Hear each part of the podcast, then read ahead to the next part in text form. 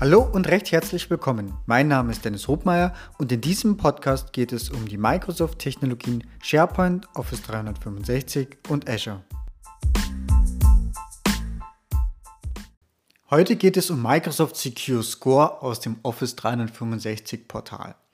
Und zwar ermöglicht mir das Microsoft Secure Score äh, gibt mir letztendlich eine Punktebewertung zurück und analysiert dabei verschiedene Konfigurationen, Sicherheitseinstellungen, Best Practice Einstellungen, die ich in meinem Tenant vorgenommen habe, die auch verglichen werden mit dem, was Microsoft empfiehlt oder auch dann entsprechend mit den Hinweisen, was für gewisse Anforderungen aus Compliance-Sicht auch für Datenschutz oder ISO äh, Standardisierungen oder ISO-Zertifizierungen erforderlich sind.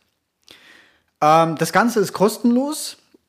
Das heißt, dass es in jedem Tenant mit dabei ist, grundsätzlich zu finden, natürlich im Office 365 Admin Center. Ähm, jetzt kommt es ein bisschen auf den Funktions- oder Lizenzumfang an bei mir heißt es noch, also in einem einen heißt es noch Security und Compliance Center. Es kann sein, dass es dann vielleicht auch schon in einem anderen Tenant aufgesplittet ist. Ähm, sollte Security Compliance Center aufgesplittet sein, dann ist es im Security Center. Ja, und dort finde ich dann den, äh, also eigentlich schon auf dem Dashboard, den Microsoft Secure Score. Und der gibt mir eigentlich zwei Sachen erstmal zurück, ohne dass ich schon irgendwas getan habe.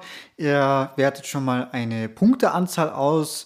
Äh, was weiß ich, ich habe jetzt hier zum Beispiel gerade 142 von 702 möglichen Punkten und gleichzeitig wird diese Punkteanzahl mit, äh, mit meiner Historie verglichen. Das heißt so, dass ich eben auch einen Fortschritt sehen kann, äh, wenn ich also gewisse Maßnahmen getroffen habe, um mein Security Scoring zu verbessern.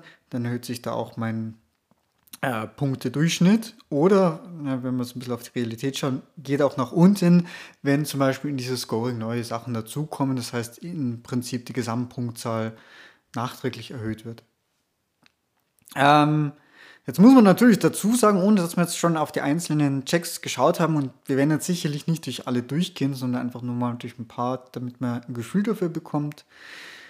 Äh, dieses Secure Score ist jetzt sicherlich ideal, jetzt um eben zwischen den Tagen vielleicht mal die ein oder andere Einstellung am Tenant zu optimieren.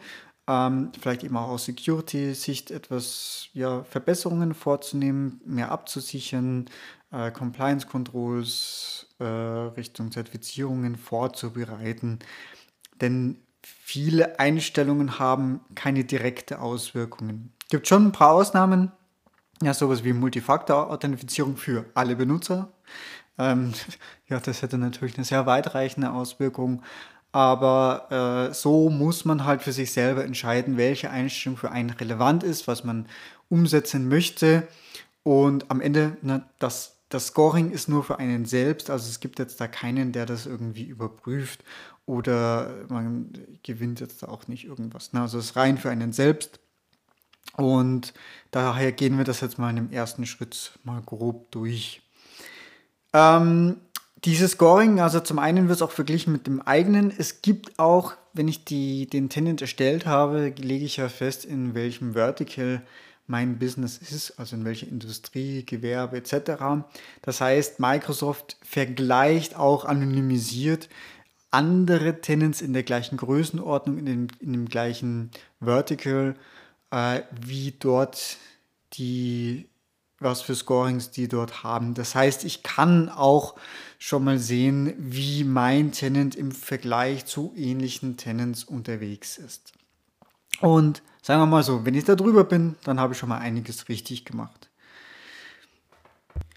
So, das Kernstück eben ähm, sind im Prinzip drei Reiter. Ich habe dieses Overview, wo ich die Übersicht und die Grafik sehe. Ich habe diese Improvement Actions und das ist das, was ich eigentlich jetzt dann, äh, ja, was man da eigentlich durcharbeitet. Ähm, das sind aktuell jetzt gerade bei mir 76 Items.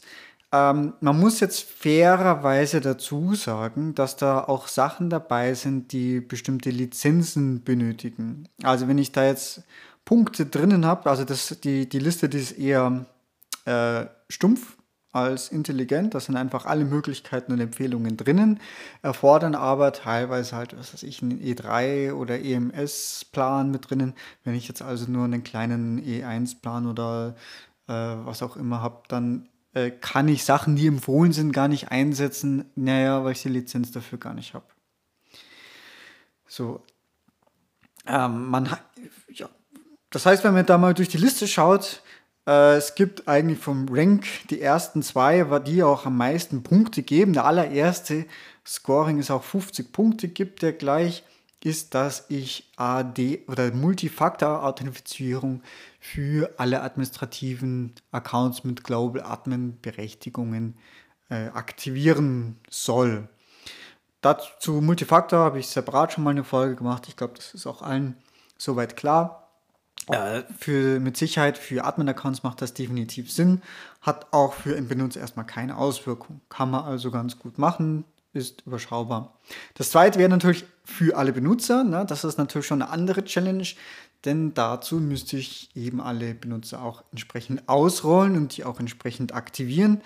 Ähm, ja, das macht man eben jetzt nicht mal so zwischendrin. Es gibt da so eine Teilpunktezahl, das heißt, ähm, ähm, wenn man einen gewissen Teil davon auch schon aktiviert hat, dann kriegt man halt eine Teilpunktezahl. Ähm, von den Punkten hier selber, also ich werde jetzt sicherlich nicht alle eben durchgehen, das ist aber wirklich etwas, das kann ich Punkt für Punkt durcharbeiten. Da sind auch Sachen dran wie ähm, Auditing Data aktivieren, weil ich das zum Beispiel für GDPR brauche oder ISO 27001 oder ISO 27018 ähm, etc. Das Ganze ist dann äh, eh immer ganz gut erklärt. Das heißt, es ist die Beschreibung entsprechend drinnen, was das macht. Zum Beispiel Turn on Audit Data Recording for your Office 365 service ensures that you have our record for every user and administrator's interaction with the service, including Azure ID, bla bla bla. Ähm, ja, genau. Und ich kann Notizen dazu machen, ich kann speichern, ich kann im Regelfall auch dann entsprechend zu der Einstellung springen. Das heißt, ähm, es ist immer dann schon die, ja, die entsprechende Admin-Seite verlinkt, was ich tun muss. Teilweise springt es auch auf eine Doku, äh, was das nochmal ausführlicher beschreibt, oder auch ähm, auf ein PowerShell-Skript. Ja, bei den PowerShell-Skripten da würde ich jetzt hier in die Shownotes noch verlinken. Und zwar habe ich, ähm, ich habe das jetzt schon vor einer Weile das letzte Mal gemacht. Aber damals waren in den Skripten, die da hinterlegt sind, waren irgendwelche Fehler drinnen. Deshalb, ich habe die korrigiert und habe die auf mein eigenes GitHub-Repository ähm, ja, abgelegt. Äh, das eine war Enable Mailbox Auditing. Und ach genau, das Standardskript kann eben kein Multifaktor. Na, wenn wir aber davor das schon vorbildlich gemacht haben und ich als erstes die Admin-Accounts mit MFA abgesichert habe, dann werde ich halt an dem äh, Mailbox-Auditing aktivieren halt entsprechend scheitern. Außer ich baue das PowerShell-Skript entsprechend um, dass es Mailbox-Auditing unterstützt. Deshalb das Skript liegt auf GitHub bei mir. Und das andere ist Dump Delegates and Forwarding Rules gleich in grün, dass es auch hier Multifaktor unterstützt. Ähm, ansonsten die Skripte sind identisch zu dem, was auch Microsoft postet. Ähm, beide werde ich jetzt hier einfach gleich verlinken.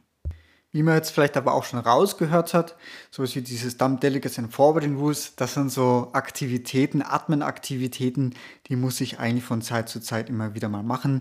Ähm, das wird jetzt rein durch die Secure Score auch nicht äh, irgendwie geändert. Ne? Ähm, also sind einfach durchwegs Empfehlungen. Ein Tipp an der Stelle noch, wenn da jetzt Sachen dabei sind, wie zum Beispiel, es sind einige Sachen für Intune auch dabei. Wenn ich jetzt keine Intune-Lizenz habe, dann äh, würde ich den Status auch auf Ignore setzen, ne, weil was bringt das Ganze, wenn ich das nicht machen kann und es dann immer äh, letztendlich aufscheint.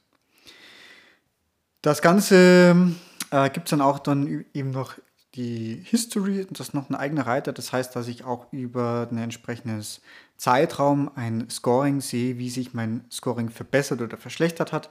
Kann sich auch verschlechtern, wenn eben Sachen neu hinzugefügt werden, die dann mitgescored werden. Ähm, Im Idealfall verbessert sich das auch. Ähm, aber jetzt so rein von meiner Erfahrung einfach mal durcharbeiten und äh, ja, dann ähm, dauert es halt bis zu 24 Stunden, bis das Scoring aktualisiert wird äh, gegebenenfalls auch sonst nach zwei Tagen nochmal reinschauen.